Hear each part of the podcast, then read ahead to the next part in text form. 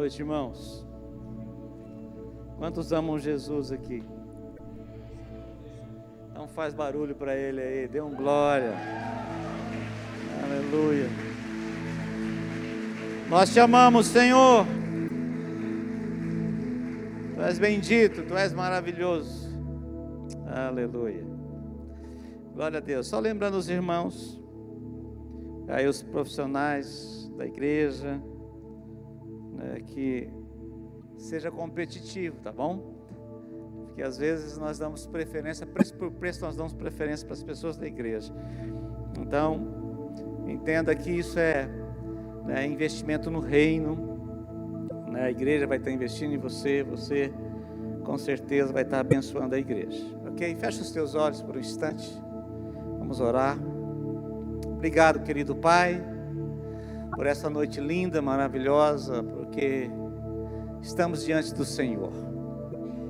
Aonde o Senhor está, tudo se transforma, tudo se, se torna belo, lindo, ó Deus precioso, porque aonde o Senhor está, o coração aflito recebe paz, ó Deus, o que está fraco é fortalecido, o enfermo é curado, ó Deus, aquele que está oprimido é liberto, ó Deus, há transformação na Sua presença.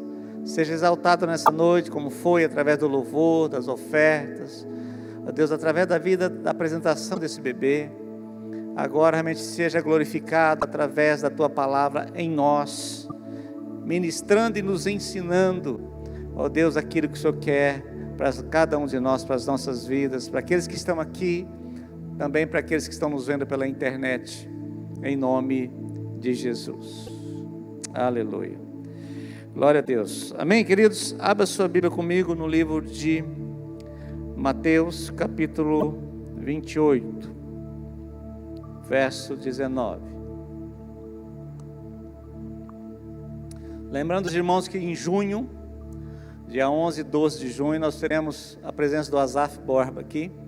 Ele vai estar ministrando para os músicos. Nós vamos fazer um seminário para músicos, é, ministro de louvor, uh, cantores. E para os fominha da vida aí, né? Tem uns fominha aí que onde está ele vai, né? É para ali, você é ali, não, sou não, mas estou aqui, né? E não tem problema não, pode vir. Vai ser no sábado, é, vai começar no sábado à tarde, sábado à noite, domingo pela manhã, e ele vai ficar para ministrar para a igreja à noite. Então, que você, Azaf é uma referência de Deus na, na história da igreja, né? nesse mover todo de comunidade na, na década de 80, 90, e ainda é uma referência, um homem abençoado. Ele vai estar ministrando aqui dia 11 e 12 de junho. Então separe essa data aí, tá bom? Aleluia. Mateus 28, verso 19. Só vou ler a primeira parte do versículo. Jesus disse: Ide e fazei discípulos de todas as nações esse id é um ato contínuo. Não é você fazer e parar, não, é você ir fazendo, e fazer, né? Hoje, amanhã, depois de amanhã. Por quê? Porque Deus é um Deus ativo, é um Deus que se move, que se movimenta. Deus não é um Deus estático, um Deus que, que, que fica parado, mas Deus é um Deus que está sempre operando, sempre fazendo na minha vida, na sua, na vida da igreja. Ele diz: então faça, ide e fazer. Jesus, quando ele esteve aqui como homem, né, ele fazia o tempo todo, ele abençoava as pessoas, né, ele trouxe 12 junto com ele, depois 120, depois 500, né, as coisas foram crescendo, os discípulos foram crescendo, mas Jesus cuidou durante três anos e meio, cerca de três anos e meio daqueles 12, e ele fez daqueles 12 homens de Deus, homens abençoados que se tornaram referência, instrumento poderoso de propagação do reino do evangelho na terra. Agora, tudo que dá trabalho a gente evita. A gente muitas vezes nós caminhamos na lei do mínimo esforço.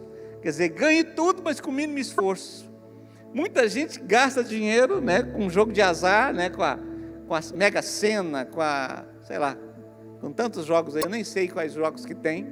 Porque se eu ganhar, ou seja, é uma, vou botar uma fezinha, vai lá, gasta um dinheiro, porque quer enriquecer rapidamente, porque nós estamos inseridos nesse mundo de de muita de muita hiperatividade, né? Por isso que esse, essa, essa, essa síndrome de, de hiperatividade é algo muito visto na vida das pessoas, em crianças, em adultos, em jovens. Pessoas que são aceleradas, pessoas que querem tudo para ontem, né? pessoas que. Porque nós vivemos num mundo assim, um mundo onde as coisas funcionam rapidamente. Né? Antigamente você, para falar que, com alguém de outra cidade, você, se não tivesse telefone, você tinha que procurar um orelhão, ou você escrever uma carta, esperar né, que o correio entregasse. Né? Antigamente, para você tirar uma foto, irmãos, né, quem é dessa época sabe, os mais novos nem conheceram máquina de fotografia, né, câmera fotográfica. Você comprava uma câmera e não era para qualquer uma, para quem tinha condições, porque era cara. Você comprava a câmera, comprava o filme, colocava o filme dentro dessa câmera e você viajava de férias, você ficava durante a semana toda tirando foto. Né? Depois, quando você voltava, depois de uma semana, você demorava mais uns dias para mandar revelar aquelas fotos, pagava pela revelação, e às vezes só naquele momento que você ia descobrir que você tinha tirado foto, às vezes tirou foto faltando a cabeça, com o olho fechado, com o pescoço torto, e aí não tinha mais jeito. Hoje não, irmãos. Hoje é tudo um clique. Né? No celular você tira a foto e você já corrige, você já põe num programa, né? já clareia a foto, você escurece, você tira as imperfeições da foto, você faz o que você quiser. Porque essa é a tecnologia, esse é o mundo que vivemos. Né? Enquanto estamos aqui, tem pessoas nos vendo em casa, nos vendo na rua, no celular, nos vendo do outro lado do mundo. Pessoas que estão nos assistindo. Por quê? Porque essa é a rapidez da tecnologia. Hoje basta um clique. E por isso que esperar no mundo tecnológico que, que age com muita facilidade, com um clique você manda um pix. Eu mandei o meu dízimo ali sentado, né, no meu celular, fiz um pix para a igreja, fiz uma transferência. Então, como esperar no mundo onde as pessoas querem tudo rápido? Né? Basta um acionar de botão. Você fala com pessoas do outro lado do mundo, transfere, recebe dinheiro. Comida instantânea, coisa que já comeram miojo, irmãos. Tem aquele miojo desse aqui, tem aquele de copo, né? Que você joga uma água quente, fecha ali. É três minutinhos e está com a comida pronta. E jovem gosta disso, né? Um miojinho. Né? Vai lá, faz o miojo três minutos. Agora você vai fazer a comida, tem todo aquele processo. Você imagina, hoje é a gás, né? Você ligou o botão, acende, ou é elétrico. Antigamente era na madeira, era fogão a lenha, né? Tinha que buscar a lenha, cortar a lenha, trazer, acender o fogão para fazer a comida. E hoje é comida instantânea, fast food, é rapidinho, né? Às vezes a pessoa liga, esses dias tá para lançar um condomínio em bebedouro aí. E eu vi a propaganda, vai ter um heliponto, né, um lugar para, não para helicóptero, mas para drone. Né, um lugar para aterrissar de drone, para entrega de comida de drone, irmãos. Já pensou? Você está em casa, me dá um X tudo. Daqui a pouco vem o drone voando, com a sacolinha e entrega lá no, na sua casa. Que coisa! Isso é o que nós estamos vivendo. Então, esse mundo de, de avanço, de, de rapidez, tudo funciona instantaneamente. Certa vez eu, eu, eu, eu fiz o casamento de um casal alguns anos atrás, muitos anos na verdade, e depois de 40 dias, cerca de 40 dias, né, o casal me chamou na casa deles, cheguei lá na casa dos pais, os pais disseram, está lá no quarto, eu fui lá, entrei lá, os dois estavam sentados na cama, sentei do lado, isso está acontecendo, não, nós queremos separar, eu falei, como assim, mãe? Não queremos separar, nós não nos amamos, eu falei, mas agora que vocês descobriram isso, 40 dias de casado, tinha que ter descoberto isso antes. Não, mas a gente ficou meio assim, nos sentimos pressionados, enfim, com 40 dias se separaram. Foi um dos casamentos mais rápidos que eu, que eu já presenciei até hoje. Né? Por quê? Porque casamento é um processo. Fala para o teu irmão, fala, casamento é um processo. Relacionamento é um processo. Não é verdade? Tudo é um processo, irmãos. Você chega numa empresa, né, e, e, e você eu quero trabalhar aqui, o que o patrão vai fazer? Não, primeiro você vai ter que fazer todos uns testes aí, você, dependendo da empresa, vai ter que fazer um curso de aperfeiçoamento, de treinamento, para que você comece a trabalhar. Né? mas a gente vive nesse mundo acelerado, pressionado pelas coisas. Tem que acontecer, tem que ser agora, tem que ser agora. E às vezes a gente transfere isso para Deus. Se Deus não responde, nós fazemos bico como criança mimada e nós paramos de vir à igreja, abandonamos, né? deixamos de, de, de seguir o Senhor, porque Deus não respondeu no tempo que nós queríamos. Só que o nosso Deus é eterno. Ele age, ele não age segundo né, o acelerar da humanidade, ele age segundo a sua vontade perfeita. Né? Deus sabe o que é bom para você, Deus sabe o tempo disso acontecer. Então, daí as pessoas não aguentaram o processo. Eu não dou conta. E muitas vezes desanima e abandona a fé. A rapidez é boa em alguns casos e é bem utilizada, irmãos. Facilita muita coisa, a nossa vida em muitos casos. Porém, né, quando existe algumas coisas de formação, de solidez na nossa vida, coisas que requer tempo. Você quer ver uma coisa? Quando na sua gestação, em média nove meses, você demorou nove meses para ser formado no ventre da sua mãe, em média. Alguns nascem sete, sete, com sete meses, até antes um pouquinho. Mas nove meses é o, é o normal. A criança está sendo, você foi formado, cada órgão teu foi formado no ventre da sua mãe. Aí você nasce. Existe um período onde você né, vai aprender a, a, a, a falar. Depois existe um período que você vai aprender a andar. Tudo isso demora um tempo para você falar, para você andar. Depois você vai para a escola. Antigamente era com sete anos na minha, na minha idade, na, na, na, minha infância. Hoje é com quatro anos de idade. Você imagina uma criança dos quatro anos, ela tem que fazer pelo menos né? vai dar aí uns 8, 10 anos até chegar no, na oitava série, 10 anos de estudo. Depois mais 3 de segundo grau de colégio, são 13. Depois mais 4 de faculdade, no mínimo, são 17. Se é medicina, que é um curso mais extenso, vai para 20. Você imagina, você demora 20 anos para se preparar intelectualmente, profissionalmente para o mercado de trabalho, para a sua formação acadêmica. Ou seja, são 20 anos. Ou seja, existe todo um processo. Aí nós casamos e queremos que o marido seja perfeito agora, que a mulher seja perfeita agora. E não existe isso, irmãos. Casamento é um processo de desenvolvimento. Você vai, relacionamento é isso. Você vai se relacionando, aprendendo a conhecer, aprendendo a amar. E um dos requisitos em 1 Coríntios capítulo 13 do amor é que o amor é paciente e vai contra o temperamento de muita gente e esse processo de hiperatividade que nós estamos inseridos na sociedade. Então, o amor é paciente, tenha paciência, irmãos. Existem três respostas que nós podemos receber de Deus quando nós oramos. Sim, e a gente sai alegre contando testemunho. Deus responde a nossa oração. Ou Deus diz não, não é tempo, e a gente fica bicudo se não tiver maturidade, revoltado, muitas vezes, quem não tem maturidade. Mas existe uma terceira resposta, e essa é a mais difícil, quando Deus diz: espera. Né? E você, mas Deus não falou nada, nem que sim, nem que não, Ele está te fazendo esperar, e nós não gostamos de esperar, irmãos. Quantos aqui gostam de pegar fila? Eu não gosto. Né? E hoje tem fila, você vai no lugar, é fila no mercado, fila para isso, fila para aquilo, e com distanciamento, e fica naquela agonia toda.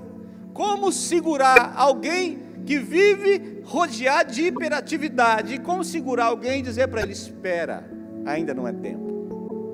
Quando Jesus diz, ir de fazer discípulo, está falando de um processo contínuo. Como que alguém, por isso que às vezes o ministério de ensino é mal compreendido na igreja, e às vezes ninguém gosta de uma palavra de ensino, ninguém, ah, tem muitas pessoas que não gostam, tem muitas pessoas que, que, que é, é, não, não rejeitam essa palavra discipulado. Ih, pastor, discipulado dá trabalho. Ora, se você demorou todo esse processo para chegar como você está. Por que o discipulado é um problema? Porque discipulado você vai ter que conversar, você vai ter que ser acompanhado, você vai ter que aprender. E o aprendizado ele não é instantâneo como o miojo. Nós vivemos na geração do miojo. Não. O processo ele é o que? Ele é, né, com tempo, gradativo. É um passo atrás do outro, é, um, é uma situação trabalhada atrás da outra. Então, as pessoas se precipitaram, muitas pessoas se precipitaram na Bíblia. Quando nós olhamos, nós vamos citar algumas coisas, alguns exemplos, só para você saber.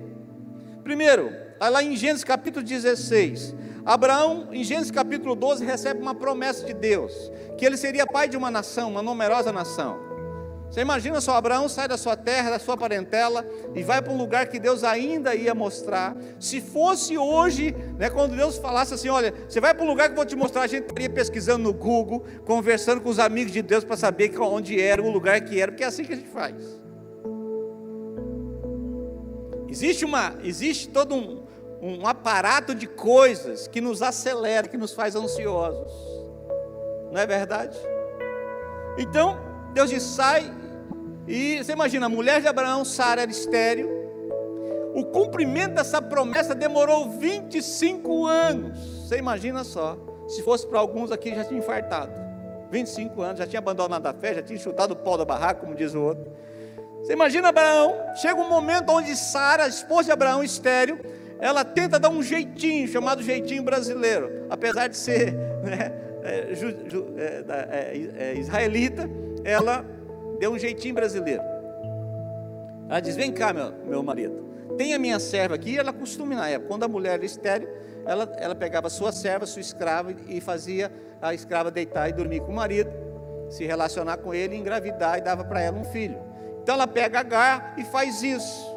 Olha só o problema, né, pela ansiedade, por, pela pressa de Sara. Olha o problema que Sara arrumou e Abraão aceitou. Arrumou que dura até os dias de hoje.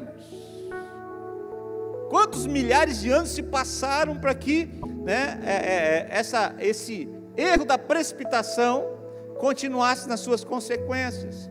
Hoje existe lá né, Israel né, é, é aquela guerra de Israel com os palestinos na faixa de Gaza. Os palestinos são descendentes de Ismael, né, do filho da escrava.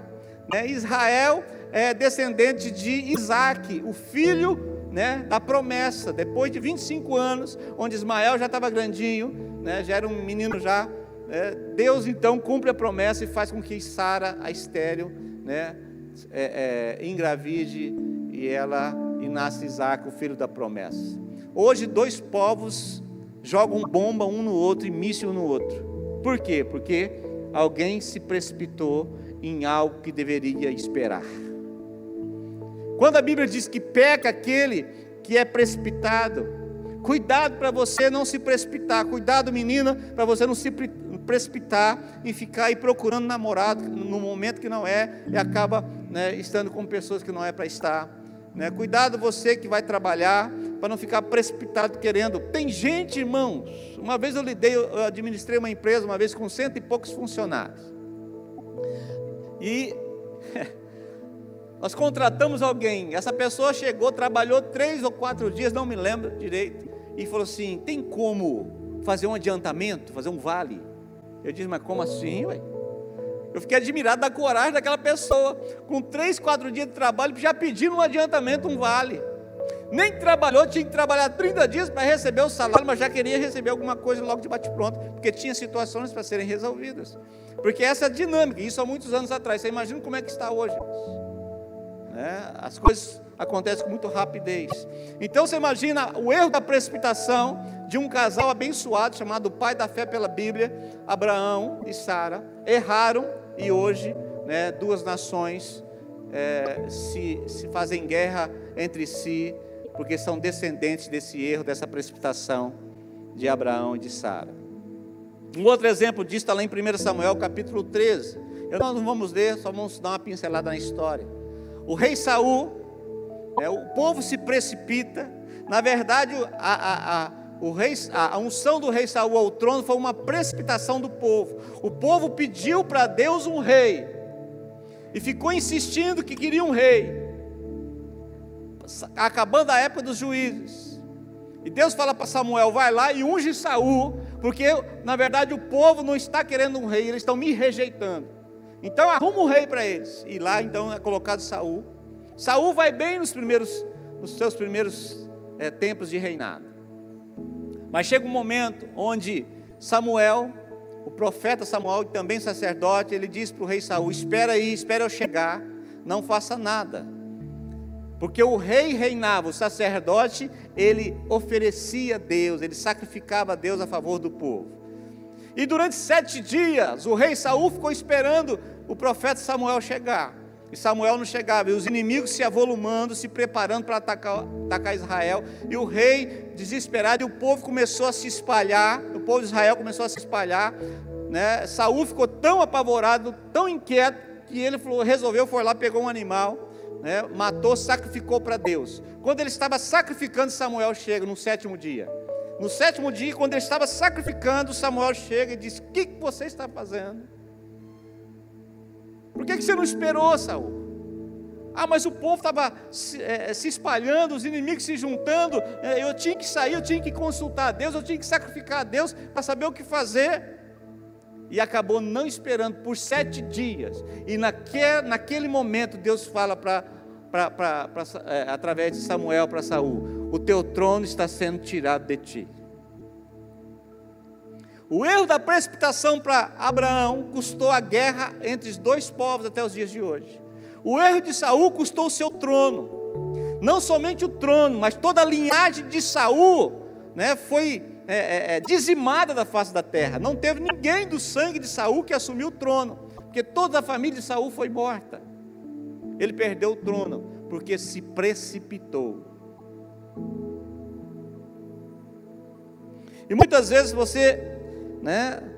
Por, por isso que eu, eu, eu, eu entendi que o ensino não é bem visto muitas vezes, né? quando a gente começa a ensinar algumas coisas, porque o povo gosta de pular, de gritar, eu também, também gosto de coisa, né? da ação de Deus, de milagre, de coisas sobrenaturais, eu, eu, isso eu gosto e creio, irmãos. Mas quando a gente começa a ensinar, o ministério de ensino é um, é um ministério meio persona não grata, né? porque ele vai ensinar e você tem que prestar atenção, né? Falar em discipulado, é, parece que você está ofendendo, porque discipulado você tem que estudar toda semana, você tem que ser acompanhado, você tem que prestar conta da sua vida. E isso as pessoas, por causa dessa hiperatividade que nós vivemos, não ah, acabam não se adaptando. Porque aí o Ministério de Ensino, o discipulado ensina né, o caminho do crescimento, não é instantâneo, não é miojo, né, é instantâneo. João 16, 13. Quando Jesus ele volta para o Pai, ele diz assim para os discípulos: Eu vou, mas eu vou enviar um outro consolador. E ele vos guiará a toda a verdade. Ele vos guiará a toda a verdade. Guiará fala do quê? Ele vai guiar, não, ele vai ele guiará, ele vai estar guiando você hoje, amanhã, depois de amanhã, e já faz mais de dois mil anos que Jesus foi, e o Espírito voltou, e até hoje o Espírito continua dentro de mim, dentro de você, nos guiando a verdade, nos revelando a verdade de Deus, operando na nossa vida, nos dando paz no momento da aflição, né, nos dando sabedoria nas decisões, amém, irmãos? Quantos tem o Espírito Santo aqui? Diga assim, obrigado, Espírito Santo, pela tua presença na minha vida. Ele vos guiará de toda a verdade. Mas nós queremos a coisa pronta, irmãos. Queremos a coisa pronta. Queremos que as, que as pessoas, é, é, é, é, que Deus faça rápido. É interessante que tem gente que comete um crime, acaba comprando diploma de faculdade, universidade. Por quê? Porque é, é, acaba, não quer passar três, quatro, cinco anos né, frequentando a faculdade, estudando, porque quer se precipitar e acaba cometendo algo ilegal contra a lei. No casamento também é assim, muitos acabam porque não suportam esperar o tempo. Né? O amor tudo suporta, mas ele não, não consegue esperar. Né? Pastor, eu, eu, eu vou desistir da minha mulher, vou desistir do meu marido, mas por quê? Porque não está dando certo. É incompatibilidade de gênio. Você cata essa incompatibilidade de gênero, dobra, dobra e joga no lixo, porque não existe isso. Né? Incompatibilidade de gênero, meu irmão, não existe. Você tem que ser é, relacionamento é ajustável. Você tem que se ajustando, aprendendo a compreender o outro, né? Compreendendo e aprendendo a ser compreendido, amando e aprendendo a receber amor, né? Aprendendo a amar a pessoa como ela está, cuidando dela e sendo cuidado. O motor de um carro, você imagina só o motor de um carro. Nós somos tão apressados, irmãos. Eu aprendi com a minha esposa.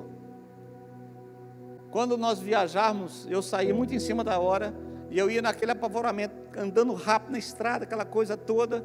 E aí você vai se desgastando, porque o cara fica na tua frente, você fica buzinando. Hoje, quando alguém fica atrás de mim buzinando, a gente do céu, né? Aí o cara, eu dou o caminho, o cara ultrapassa rapidinho, tem que parar no semáforo da frente. Falei, tá vendo aí? Para que tanta pressa?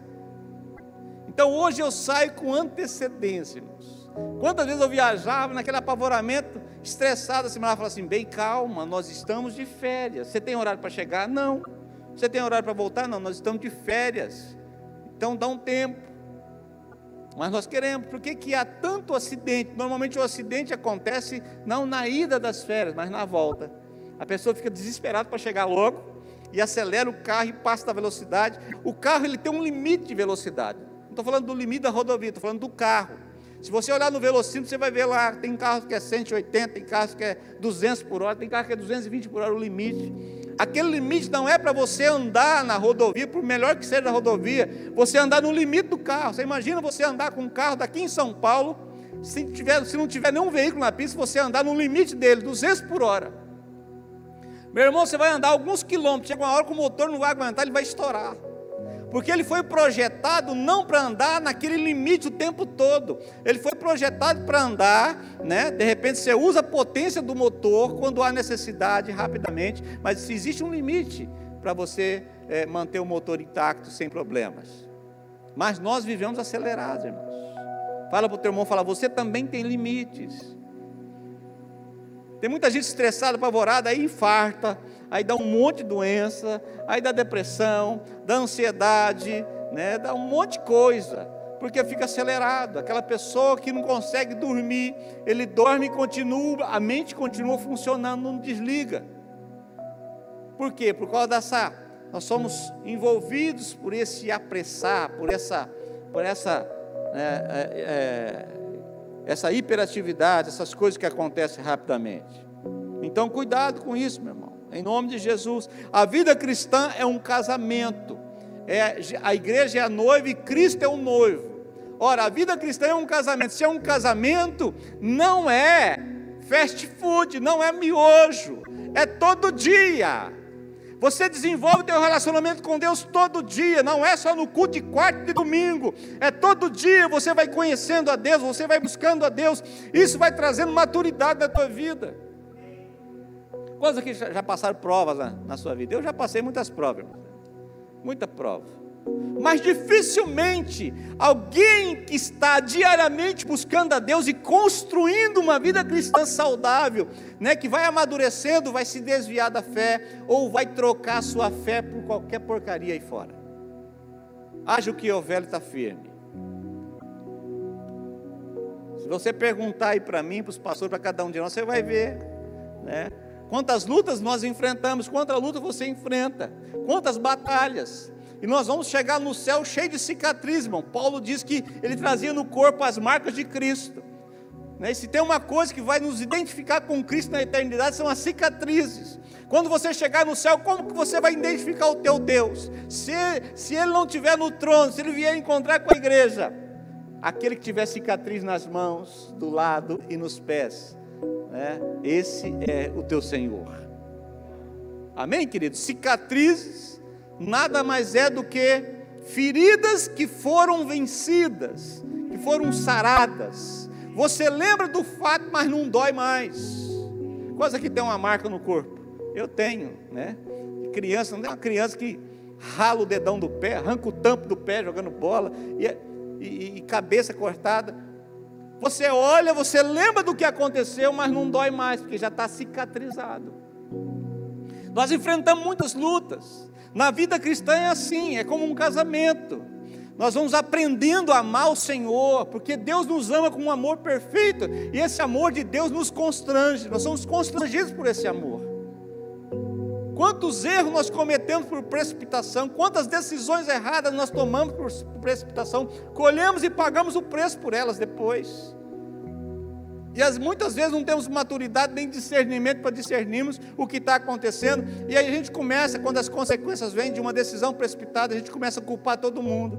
A gente culpa a igreja, culpa as pessoas, culpa Deus.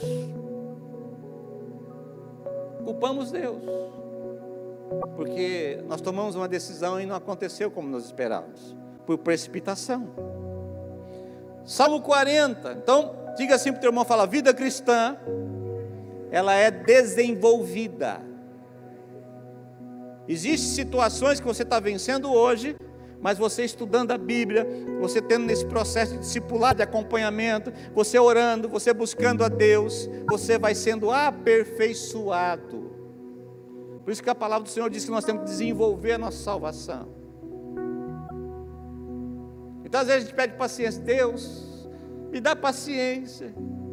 Você ah, ou você pensa que Deus vai mandar um anjo com um vasinho de azeite escrito paciência e vai derramar. Recebe a unção da paciência, chamanaias. É assim? Deus vai promover situações na minha vida e na sua para gerar em nós paciência. Aí situações que acontecem, fala, meu Deus, mas que coisa. É, Deus está gerando paciência na sua vida. Salmo 40, Davi diz assim: Esperei com paciência pelo Senhor, no verso 1, e ele ouviu o meu clamor, quando eu gritei por socorro.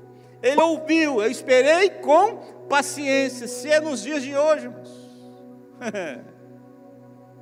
Uma vez meu filho, eu já falei isso na quarta-feira que eu estava pregando sobre oração na sede. Preguei duas quartas sobre oração. Meu filho sempre foi acelerado. Quantos aqui tem um filho acelerado imperativo. Hoje ele está tranquilo, hoje ele melhorou. Mas quando ele era pequenininho, pai, eu quero comprar isso, pai, compra aquilo, pai, compra aquilo. E a gente, pai, acaba tendo, filho, eu não, eu não, vai orar.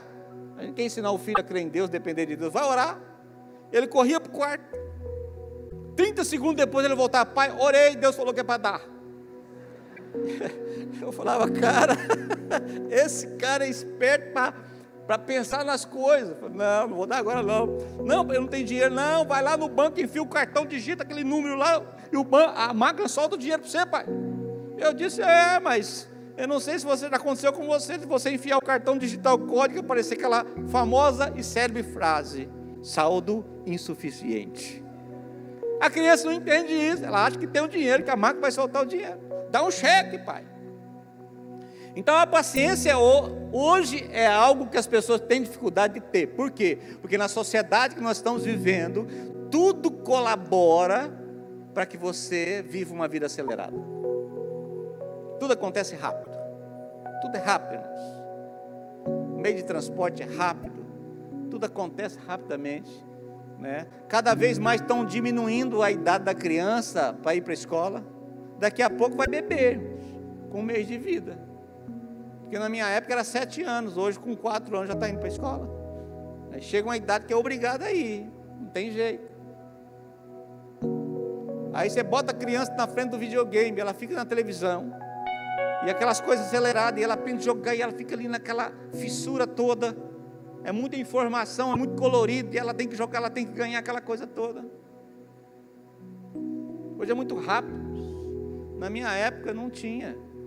Quando teve foi aquele Atari do, do Mario Bros. Quantos lembram do Mario Bros aqui? O Mario era devagarzinho, irmãos. Não tinha essa rapidez toda. Hoje é tudo rápido. Então nós somos inseridos numa sociedade rápida. Como ter paciência no mundo que nós estamos vivendo?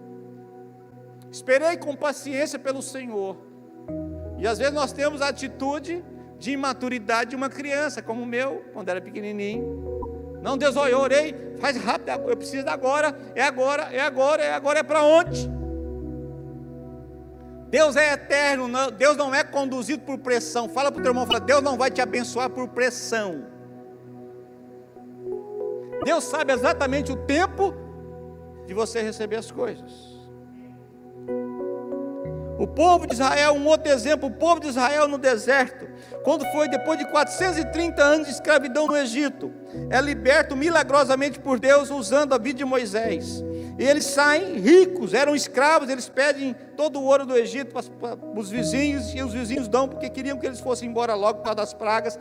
E eles saem de lá ricos, irmãos, e vai para o deserto rumo à terra de Canaã querendo chegar logo à terra prometida, acabaram de, deixando de ver o cuidado de Deus e começaram a murmurar contra Moisés e contra Deus. Você imagina eles saindo no deserto, 50 e poucos graus, durante o dia de calor. E à noite, zero grau, quase zero grau de frio, porque o deserto, a areia não segura a caloria, e à noite esfria demais. São duas tempera temperaturas né, totalmente opostas. São os dois extremos, de noite, de manhã, de dia muito calor, à noite muito frio. Só que Deus, o teu Deus, o Deus da Bíblia, o nosso Deus, ele providenciou uma nuvem de dia para trazer frescor sobre o povo, para o povo não ser consumido pelo sol. E à noite, na hora do frio, Deus cercava Israel, o arraial todinho com uma coluna de fogo para aquecer o povo. Que Deus é esse, irmãos, que trazia frescor no deserto e à noite trazia calor para aquecer o povo. Eu acho que o ar condicionado surgiu foi aí.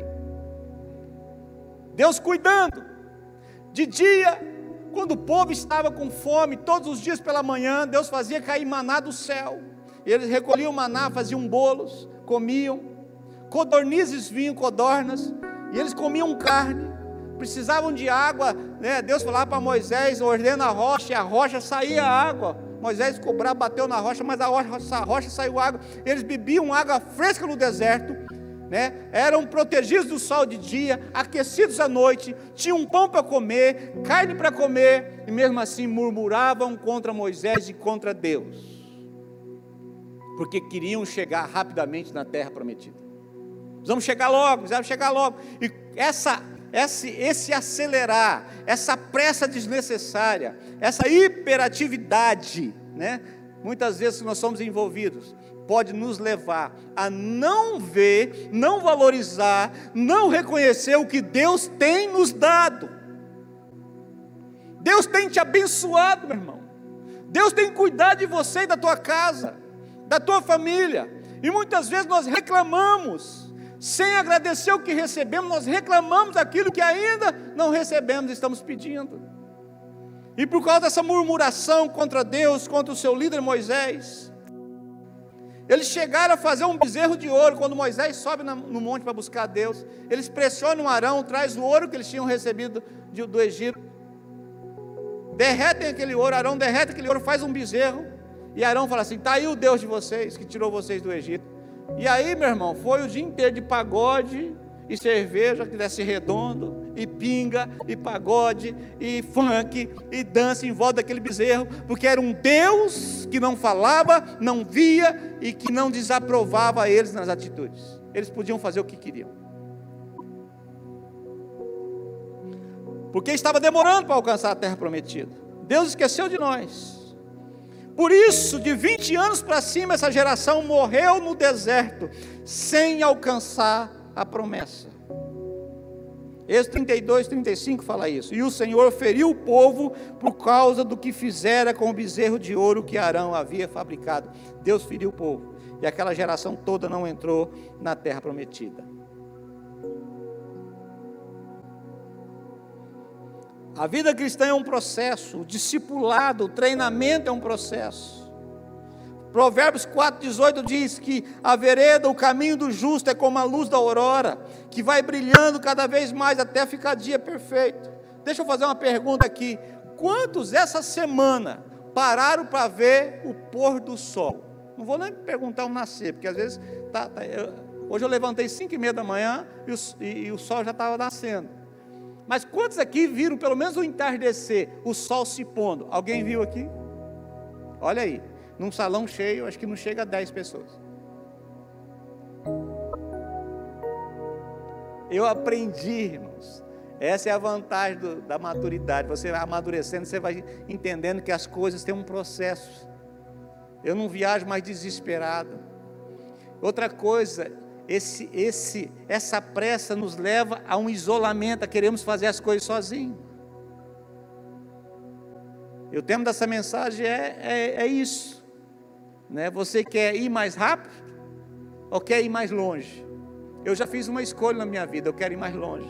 Já teve época na minha vida que eu queria ir mais rápido. E aí, para ir rápido, tem gente que te atrapalha, você vai ficando sozinho. Você vai fazendo as coisas sozinho. Quando você viaja sozinho, você está prestando atenção na estrada, você não vê as outras coisas. Quando você está com alguém, a pessoa vai dizendo: Olha, tem tal coisa, aconteceu aquilo ali, aquilo lá.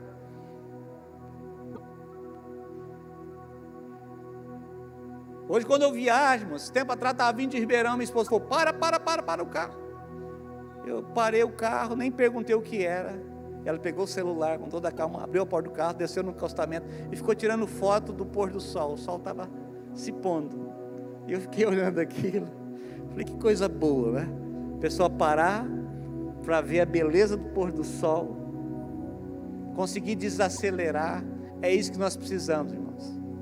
Nós precisamos ter a nossa confiança em Deus, ter a nossa fé firme em Deus, sabendo que Deus está cuidando de nós. Se não aconteceu hoje, calma, no tempo certo vai acontecer. Deus não, não vai te desamparar jamais. Estarei convosco todos os dias até a consumação do século, é promessa dele. Então, o caminho do justo, o caminhar do justo é como o amanhecer. Né? Você acorda 5 meia, 5 horas da manhã, daqui a pouco você começa a ver lá desse lado aqui começar a clarear, daqui a pouco você vê o sol apontando, vai ficando vermelho, tudo bonito. Então o caminho do justo é dessa forma. Você vai caminhando e a luz vai brilhando, Deus vai mostrando os próximos passos. Então é um ato contínuo. A vida cristã é um ato contínuo de crescimento, de amadurecimento. Assim como uma criança leva, leva anos para amadurecer, se tornar um adulto. Na vida cristã, da mesma forma. Quando nós falamos de discipulado, quando nós falamos em estudo da igreja, quando nós falamos de ensino, de cursos, ah, irmão, você precisa aprender. Sabe por quê? Para quando você envelhecer, você estar firme e dizer como o apóstolo Paulo: combati o bom combate, completei a carreira e guardei a fé. Quantos aqui querem completar a carreira? Fala para o teu irmão, fala, nessa pressa toda você não vai completar nunca. Você vai morrer no meio do caminho. Não é verdade? porque a gente quer chegar, rápido. Não, eu não quero chegar rápido, eu quero ir mais longe. E mais longe a gente vai com pessoas. Eclesiastes capítulo 4, verso 9: Melhor serem dois do que um, porque se um cair, o outro, o outro levanta. Eu sei o que é isso. Se você está sozinho, se você cai, fica prostrado. Se você está com alguém, esse alguém pega na tua mão, levanta e diz: Vamos lá, você não consegue andar, eu te carrego. Muitas vezes, devido a essas coisas que nós queremos que aconteçam rapidamente na nossa vida, né, isso acaba, é, acaba nos isolando, vivemos uma vida isolada, queremos andar sozinhos para irmos mais rápido, mas isso não funciona, isso é princípio de Deus. Lá em Gênesis, Deus vê que o homem estava só, ele diz: não é bom. Deus reconhece e faz essa declaração: não é bom que o homem esteja só. Ele está falando no sentido de auxiliador de casamento. Se você vê em Eclesiastes, melhor serem dois do que um. Então você vê que existe um princípio de Deus estabelecido. Não é bom que você fique sozinho. Sozinho você não vai aprender. Sozinho você não vai crescer. Sozinho você não vai ter alguém que ore com você no momento da aflição, da, da, da angústia. O próprio Jesus, no momento da angústia, ele chamou três discípulos para Getsema para orar com ele. Ora, se o nosso Deus fez isso, quanto mais eu e você. Muitas vezes acabamos gerando coisas de forma prematura, com essa pressa toda. E você sabe disso. Vá comer uma fruta é, é, que é amadurecida né, numa estufa, ela, ela, ela, ela amadurece mais rápido, mas ela perde o sabor. Pega uma manga de supermercado que amadureceu numa estufa, Pega uma banana de supermercado que amadurece no estudo, porque às vezes você encontra nas viagens aqueles caminhões indo com banana verde, carregado de banana verde lá para o Nordeste. Mas como está levando banana verde? Porque vai amadurecendo até chegar lá. Pega uma, uma fruta, da, uma banana da, da, do mercado e come, vai lá no pé, na roça, onde está amarelinho o cacho, pega uma banana do cacho e come, e você vai ver a diferença. Porque lá do pé, lá no cacho, amadureceu no tempo certo. Quando você força o amadurecimento, você está fazendo, você está queimando fases. Isso vai trazer prejuízo para a tua vida. Então, muitas vezes nós geramos, na pressa da necessidade, nós geramos né, é, é, é, é liderança prematura. Colocamos pessoas que não estão preparadas para liderar outras pessoas. Isso é muito perigoso, irmãos. Às vezes a pessoa fala, não, pastor, eu vou sair da igreja, que Deus não me usa, as pessoas não me dão espaço. Calma, querido.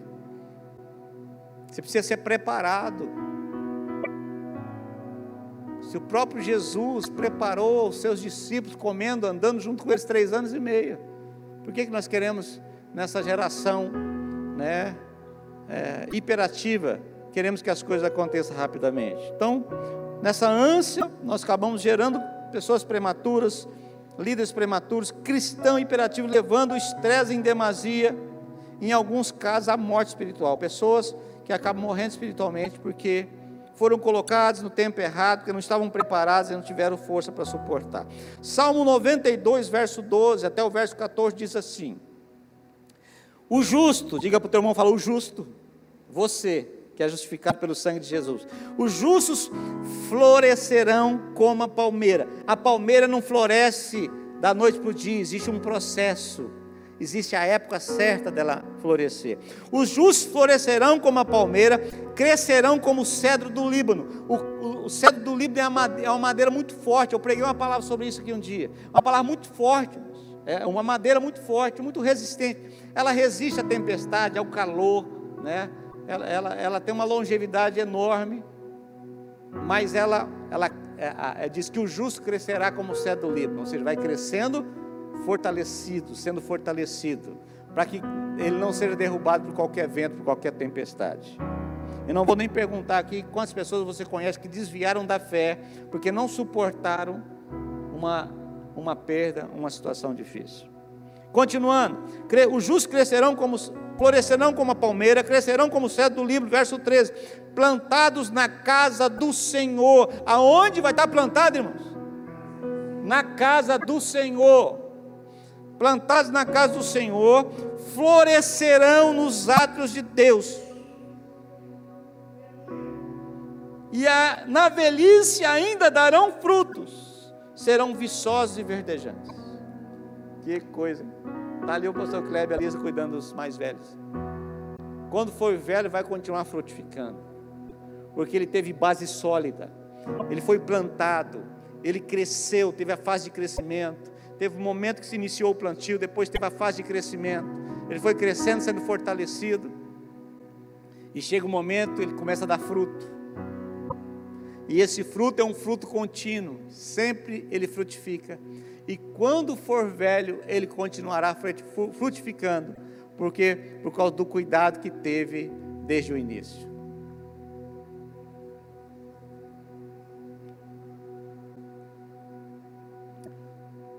Muitos de nós, já com uma certa idade, nós colhemos dores na nossa vida, no nosso corpo, na nossa alma, provenientes de atitudes que tomamos, de precipitações, de falta de ouvirmos. Como o pastor Carlos ministrou semana passada, de falta de ouvirmos os nossos pais, ouvirmos a Deus. Quantas vezes, irmãos, quando eu namorava Simara, eu não tinha carro, eu saía lá do outro lado da cidade, vinha aqui, e às vezes eu saía, minha mãe falava assim: leva o guarda-chuva, filho. O que é isso? O céu sai estrelado. Ó, vou falar uma coisa para você: boca de mãe não tem fake, fake news na boca de mãe. Se ela falar, meu irmão, como diz Goiânia, amarra as calças, porque vai acontecer. É igual praga de mãe. Ah. Quantas vezes eu voltei molhado, porque jovem uma pessoa jovem. Hoje eu não gosto de andar com guarda-chuva, imagina jovem. Eu ia buscar a Simara, não ia, ah, não, o céu está estrelado, não vai chover não, mãe. Ia lá, deixava ela em casa, voltava a pé para casa. Quantas vezes eu ia na Raul Furquim molhado, irmão, encharcado, a chuva caindo, e o cabeção aqui, por que, que não pegou um guarda-chuva? Chegava em casa molhado, mas a mãe falava assim: por que, que você não levou guarda-chuva, filho? A mãe falou. A mãe falou, mas eu não quis levar. Não é assim? E às vezes, na velhice, aí começa, né? Os crentes com dor, né? Dor aqui, dor aqui, dor lá, dor para todo lado, porque não cuidou na sua juventude. Amém, queridos? Quantos querem envelhecer frutificando em nome de Jesus? O número de pessoas frias na fé, estou terminando. O número de pessoas frias na fé que se desvia seria menor quando passam pelo processo de crescimento na fé. Consolidação, é cuidado, é discipulado. Eu me converti com 13 para 14 anos, eu falo isso, eu conto isso.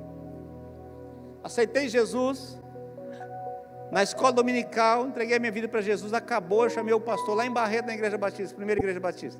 Pastor Raimundo, um nortista, pequenininho, assim, baixinho. moreninho. Cheguei para ele e disse, e eu sou tímido, irmãos, eu não sou de ficar falando muito, mas hoje um pouco mais, mas na época, você imagina, eu era muito, muito calado. Mas eu estava com o coração tão fervendo de amor por Jesus, ter entregue minha vida para Ele naquela manhã, que eu cheguei no pastor no final do culto e disse: Pastor, quando que eu vou batizar? Aí eu fico vendo gente da igreja há um ano e não tomou posição de batizar. A Bíblia diz que aquele que crê em Jesus e for batizado será salvo. Não basta crer. Se você crê, o primeiro passo que você dá é o passo de obediência, é, é se batizar. O pastor disse: Calma, ele é um cara muito sossegado. Calma, meu filho. Você vai ter que fazer o curso de batismo. Eu fiquei quatro meses. Eu tive que esperar, me preparar para se batizar. Então muitas pessoas abandonam a fé, se desvia, esfria, porque não entende, não passa, não querem passar pelo processo de crescimento, né? E aquele processo é muito demorado, eu, eu para mim não serve. A pessoa que deseja o que você tem, muitas vezes desistirá quando souber, quando descobrir o processo e o preço que você pagou. Ah, como eu queria, né? Como eu queria ter um marido igual aquele, como eu queria ter uma esposa igual aquela, como eu queria ter um carro como aquele, como eu queria ter uma casa, um emprego igual aquele. Quando você descobre o preço que foi pago para a pessoa ter aquilo, o processo que ela passou, você fala, não, não quero mais. Vou aproveitar, eu vou ler uma, uma, algo que me mandaram essa semana, colocar num grupo, eu gostei muito quando eu li. Normalmente eu não leio muita coisa em grupo. Se tem alguém que é silencioso na internet sou eu, irmãos. Quando você conversar comigo na internet, você vai ver que a minha conversa, quando não é amém, ok, eu faço um joinha assim, dificilmente eu fico batendo papo. Mas alguém mandou algo e eu, eu acabei lendo. Eu vou ler para você. Você já deve ter lido também. É, o, é, é a, a biografia de um homem, a trajetória de um homem né, que chegou onde chegou.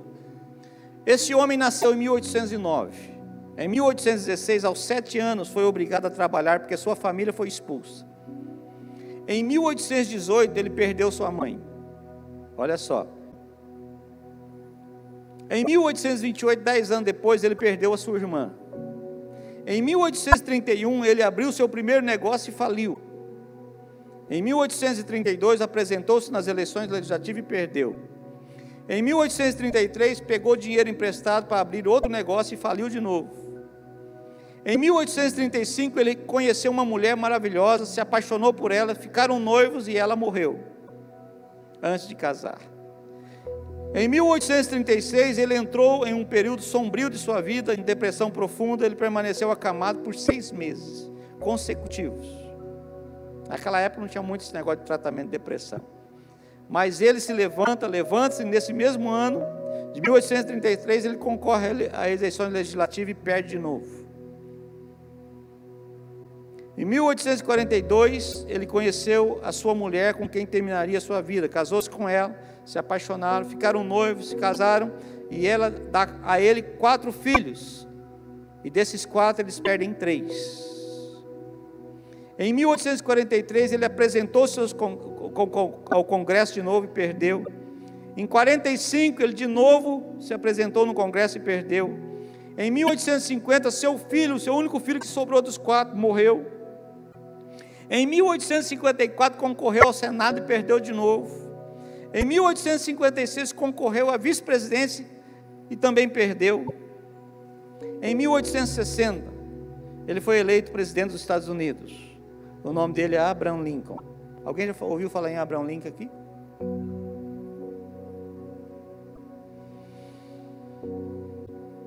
Presidente dos Estados Unidos da América, ele cumpre dois mandados excepcionais que o tornam um dos presidentes mais respeitados e impactantes da história dos Estados Unidos. É importante contar essa história de perseverança, porque vemos o herói, mas não vemos os bastidores das aflições, você precisa aceitá-los, não importa o quão difícil seja. Saiba que enquanto você respirar, seu objetivo estará esperando por você. Confie, o Senhor é justo e amoroso e não deseja que ninguém pereça. Amém, queridos? Ah, como eu queria, se eu fosse presidente do Brasil e eu ia mudar esse país. Vai. Se tem uma coisa que eu não quero ser é presidente, vereador, prefeito, não quero ser nada disso, irmãos. Pastor já é o suficiente. Porque, meu irmão do céu,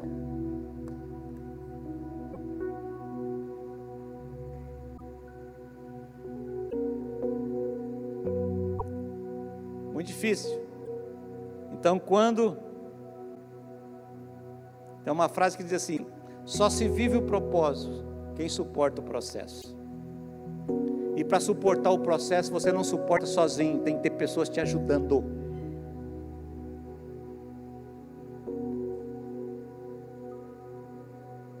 E discipulado é isso, é alguém te ajudando.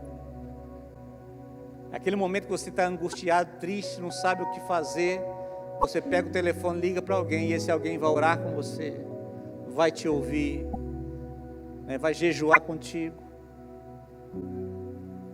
Nós estávamos ontem aqui fazendo uma reunião regional dos pastores, tinha umas 50 pessoas, 40, quase 50 pessoas aqui. E nós nos ajoelhamos aqui, os homens, depois as mulheres, nós oramos uns pelos outros aqui, oramos, abençoamos a vida de cada um, porque a gente sabe a luta que cada um enfrenta.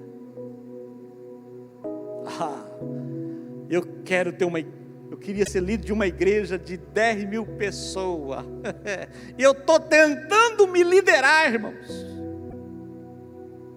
Tem gente que não consegue liderar a si mesmo, e quer liderar os outros.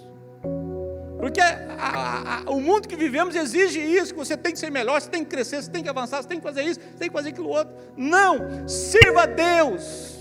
Entenda o processo, deixa Deus trabalhar na sua vida, te amadurecer, para que quando você daqui 30 anos te encontrar e você já estiver velhinho e você tá, vai estar tá produzindo fruto. Você vai estar tá frutificando.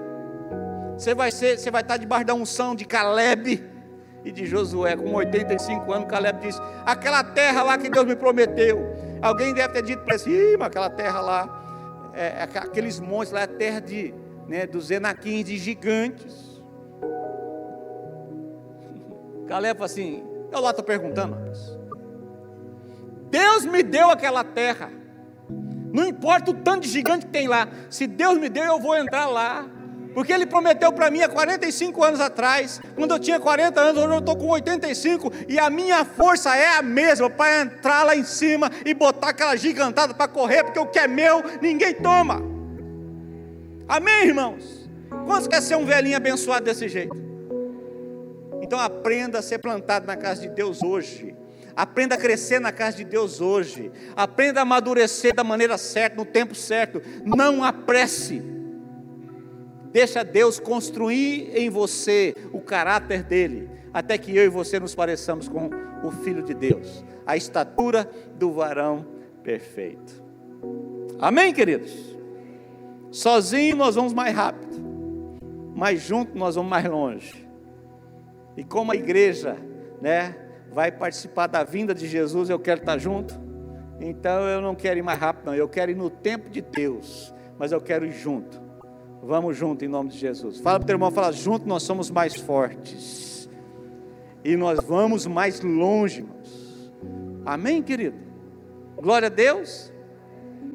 Viaja sozinho e você vai ver. Furou um pneu, lascou, irmãos. Quebrou o carro.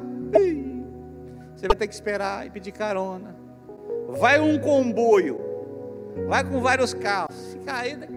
Uma vez nós viemos de Goiânia, duas, duas e meia, três horas da manhã, furou um pneu, nós estávamos em quatro, graças a Deus não estávamos em quatro. As pessoas estão sozinhas. Um breu, escuro, paramos no estacionamento e não tinha lugar direito para colocar o macaco. E, e não tinha luz. E alguém pegou um celular assim, ficou clareando. Aqueles primeiros celulares clareou com a tela para a gente achar a chave de roda e, conseguir trocar o pneu. Você imagina se eu estivesse sozinho?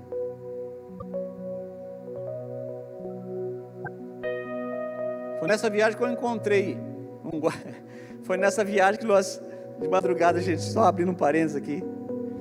Eu estava atrás de um caminhão, de repente o caminhão estaciona porque o guarda parou e eu saio de trás do caminhão, o guarda está no meio da pista. Eu dei uma desviada assim do guarda, parei ele na frente, ele chegou em mim e falou: Você queria me matar? Eu falei: Não, de jeito nenhum. Você estava com pressa? Eu falei: Também não. Você saiu, você quase me atropelou? Eu falei: Não é, eu estava atrás do caminhão. E de repente o caminhão saiu, eu vejo o senhor na minha frente de noite. Eu desviei. Aí ele falou assim: Deixa eu, ver, deixa eu fazer uma vistoria no seu carro. Eu falei: Esse cara vai querer multar. Aí nós descemos tudo do carro, e ele foi mexer, aquela coisa toda, abriu o porta-malas do carro, tá cheio de mato, tinha uns ternos lá, e disse assim: de onde vocês estão vindo? Eu disse, nós somos pastores, nós estamos vindo de uma região, de uma reunião né, que nós tivemos em Goiânia. Ah, vocês são pastores? Então não vou multar vocês não. Pode ir embora. Se fosse padre, eu ia multar um monte de multa aqui. Porque eu já fui seminarista, né? Já, já estudei em colégio de padre. Olha, é terrível. Vai embora. Eu saí de lá e falei, Jesus amado, primeira vez que eu levo vantagem por ser pastor. Né? Porque pastor é ladrão, pastor é isso, pastor não trabalha, é vagabundo. Uma vez estava nós estávamos construindo um núcleo centenário, quando a gente tinha um salão ali, nós estávamos fazendo a, a calçada, irmão. Nós estávamos lá, eu com uma carriola levando é, concreto. E chegou, passou no mão da igreja de carro. Pai do Senhor, irmãos, uai pastor, está trabalhando? E eu entendi o recado, irmãos. Fiz assim para ele. Ou seja, está trabalhando, porque pastor não trabalha, né? Esse é, esse é o conceito. Dessa vez eu levei vantagem, não levei multa. Se, fosse, se eu fosse padre, eu estava lascado. Amém, queridos? Agora sim, nós vamos, na próxima ceia, nós vamos começar nossas aulas de discipulado. Né? Vai ser uma aula pública que eu vou dar, e depois nós vamos, durante o mês, reunir com os nossos discípulos. Então, por isso que as apostilas estão lá, você pode comprar, levar para sua casa, já começar a ler, completar. Né? Agora, se você quer crescer como um cedro do Líbano plantado pelo Senhor na sua casa, que vai dar fruto e que ainda for quando for velho vai continuar florescendo e frutificando. Aprenda que a vida cristã é um processo. Não existe as coisas assim no reino de Deus. As coisas é um processo. Você vai aprendendo. Existe coisas que você conquista. E quando você olha para trás, fala: Meu Deus, muito obrigado que o Senhor me deu força para passar por tudo isso para mim poder hoje contar o testemunho da minha vitória. Quando eu estiver, quando diz aquela música que nós cantamos aqui, quando eu estiver frente ao mar e não puder atravessar, chame Ele com fé, só Ele pode te ajudar. Amém, querido? Glória a Deus, vamos ficar de pé, vamos orar. Quantos aqui querem ser discípulos do Senhor? Diga amém. Aleluia.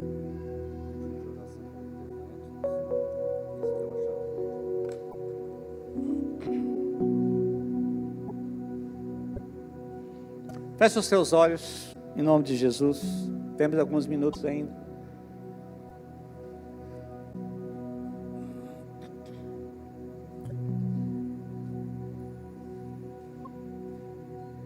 O salmista diz: o choro pode durar uma noite. Pode durar uma noite. Às vezes não dura a noite toda. O choro pode durar uma noite, mas a alegria com certeza virá pela manhã. Mas é importante que você chore o choro da noite. Quando, quando o choro vier durante a noite, não, não, não se desespere. Não ache que, que tudo acabou. Daqui a pouco o sol vai nascer. E a alegria virá pelo amanhecer. Você crê nisso ou não? Eu creio em nome de Jesus. Feche os seus olhos, levante as tuas mãos ao céu. Pai, eu quero orar por mim e quero orar pela vida dos meus irmãos. Por aqueles que estão aqui, também por aqueles que estão na internet que a boa mão do Senhor esteja sobre eles. E que a revelação dessa palavra, o rema dessa palavra, possa explodir em cada coração. Nos fazendo, Senhor, aquietar o coração e esperar, porque o Senhor está trabalhando, o Senhor está fazendo a nosso favor. Mesmo que a noite é longa, e nós temos que chorar o choro da noite, a certeza do nosso coração que a alegria virá pela manhã, porque o caminho do justo é como a luz da aurora, Senhor. Nós vamos, vai acontecendo à noite, mas chega um momento que o sol começa a nascer e brilhar. Que a nossa vida cristã seja assim, Senhor. Nos, nos faz homens e mulheres maduros, que não desiste no meio do processo, mas que continua apesar da dificuldade da luta possamos não ser envolvidos, Senhor, por esse ativismo que nós temos visto ultimamente, mas que possamos, em meio a tudo isso, aquietar o nosso coração e saber que o Senhor é Deus, que o Senhor continua trabalhando no tempo e da maneira do Senhor. A tua palavra diz lá em, Provérbios capítulo 8, em Eclesiastes capítulo 8, aliás, que o sábio entende o tempo e o modo das coisas.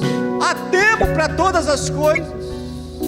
Há tempo de plantar, há tempo de colher, há tempo de aproximar, há tempo de abraçar. Para todo propósito existe um tempo estabelecido. Nos ajude a entender o tempo e o trabalhar do Senhor na nossa vida. Pai, esse é o momento de nós crescermos. Esse é o momento de nós nos fundamentarmos na palavra. Esse é o momento de nós cuidarmos e sermos cuidados por pessoas. Porque o Senhor quer realmente gerar em nós uma estrutura para suportar, ó Deus, as lutas que virão adiante. Que estamos vivendo os últimos dias. E mesmo na velhice, quando a idade chegar, Senhor, nós ainda estaremos produzindo frutos. Nós ainda estaremos firmes, Senhor, por causa do processo que nós passamos. Não nos deixe morrer no deserto pela murmuração, pela ingratidão, porque por vermos que Canaã não chegava, não nos deixe gerar Ismael como Abraão fez, porque Sara não suportou esperar o tempo determinado do Senhor. Em nome de Jesus, não nos deixe perder a unção como Saul perdeu por precipitar e não aprender a esperar. Em nome de Jesus, nos ajude, Senhor. Faz sossegar e descansar o nosso coração, como Davi diz, como uma criança nos braços da mãe.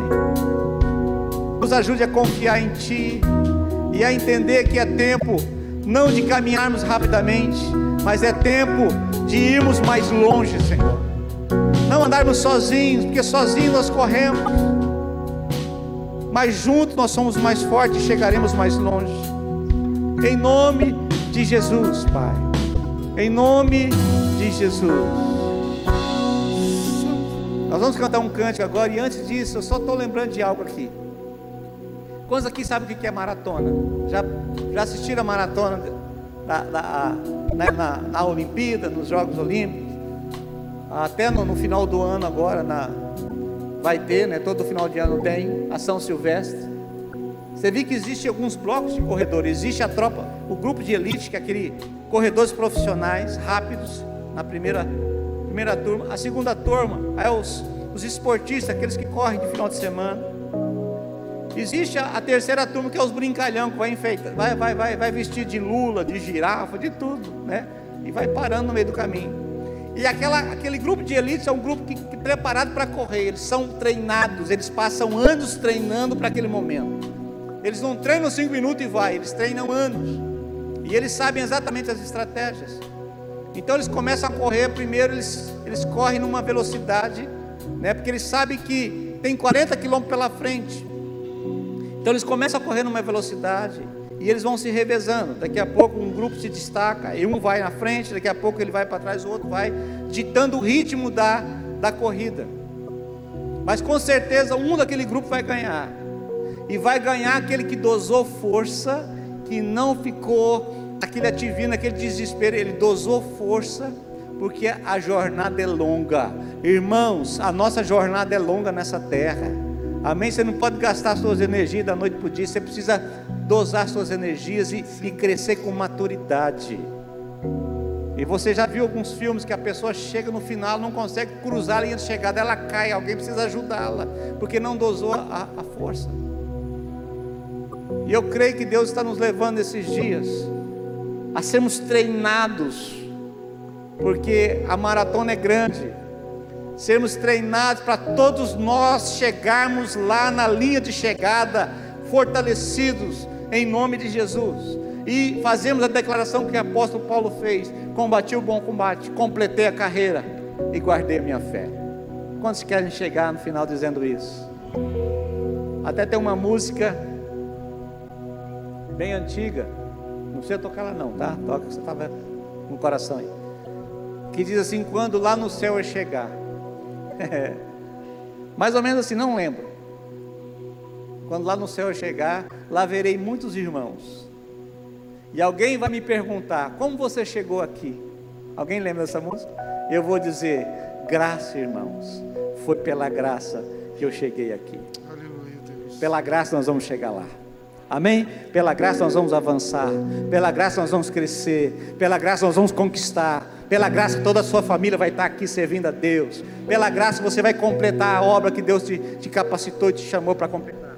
Em nome de Jesus. Amém? Você crê nisso ou não? Então nós vamos terminar cantando o cântico, profetizando em nome de Jesus.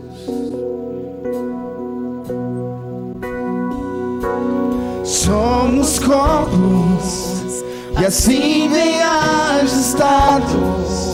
Declare isso. Totalmente ligados, unidos, vivendo em amor, uma família. Sem qualquer falsidade, vivendo a verdade, expressando a glória do Senhor, uma família vivendo compromisso grande amor de Cristo. Eu preciso de ti, Fala aí, irmão. querido irmão, precioso és para mim, querido irmão. Asaf canta essa música, ele vai estar cantando essa música aqui. Nós somos corpo. O que é um corpo, irmãos? Não sei se você já viu isso. Eu não sou médico, já vi reportagem sobre isso. Quando você perde a mão, ou um dedo perde a mão, se aquela mão ficar separada do braço muito tempo, depois não tem como ligar, ela começa o processo de necrosar e não tem como. Então, se acontecer, for decepado, mutilado na hora, e alguém pegar aquilo, colocar num saquinho de gelo, correr o mais rapidamente para o hospital, os médicos conseguem ainda colocar a mão de volta e fazer todo o processo cirúrgico de reconstrução dos nervos e tudo mais. Se nós somos corpo, não adianta. Se você ficar fora, vai chegar um momento que não você não consegue mais ligar no corpo. E aí você começa o processo de deteriorização da fé. A pessoa começa a desanimar, começa a não querer mais. Ela começa o processo de morrer espiritualmente. Se nós somos corpo, você tem que estar ligado. Fala para o teu irmão, você depende de mim, eu dependo de você. Não tem jeito. Ah, pastor, me cortaram. Se te cortaram, meu irmão, corre logo. Vai para Jesus firma. Você foi plantado no, na, na, casa do Senhor. Deus vai fazer um enxerto, vai fazer uma cirurgia. Você vai ligar de novo e vai criar força, vai receber vigor que vem do corpo. O sangue vai circular em você de novo de Cristo e você vai alcançar aquilo que Deus tem para ti. Você crê nisso ou não? Aleluia. Crê mesmo em nome de Jesus. Agora nós vamos cantar aquela que você cantou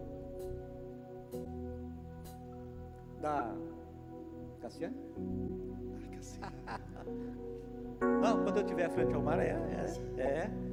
E você vai cantar profeticamente com cara de leão, olhando para o teu irmão e dizer assim: quando você estiver frente ao mar e não puder atravessar, chame esse nome com fé, chama, clama o nome de Jesus.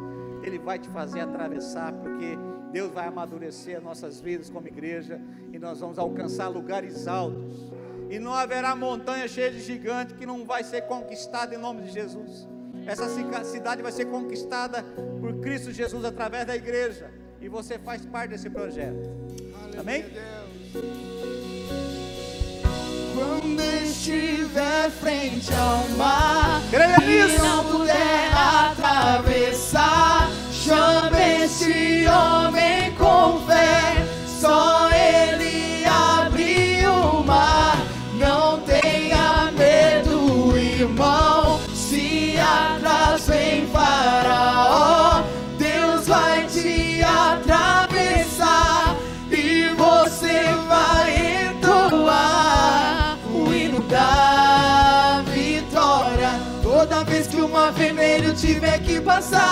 chame logo este homem para te ajudar. É nas horas mais difíceis que ele mais tiver. Pode chamar esse homem que ele tem poder. Se passares pelo fogo, não vão te queimar. Se nas águas tu passares, não vão te afogar. Faça como Israel que o mar atravessou. E o nome do Senhor, um hino de vitória. Outro lado cantou. Do outro lado cantou. Quantos creem que você vai cantar o hino da vitória do outro lado? Então não desista não, não desanima não, não fique sozinho. Em nome de Jesus, amém, queridos? Uma semana abençoada para você, cheio da presença de Deus, cheio da força de Deus, da graça, da unção do Senhor. Seja abençoado no seu trabalho, nos seus negócios, na sua família. Graça e paz, querido.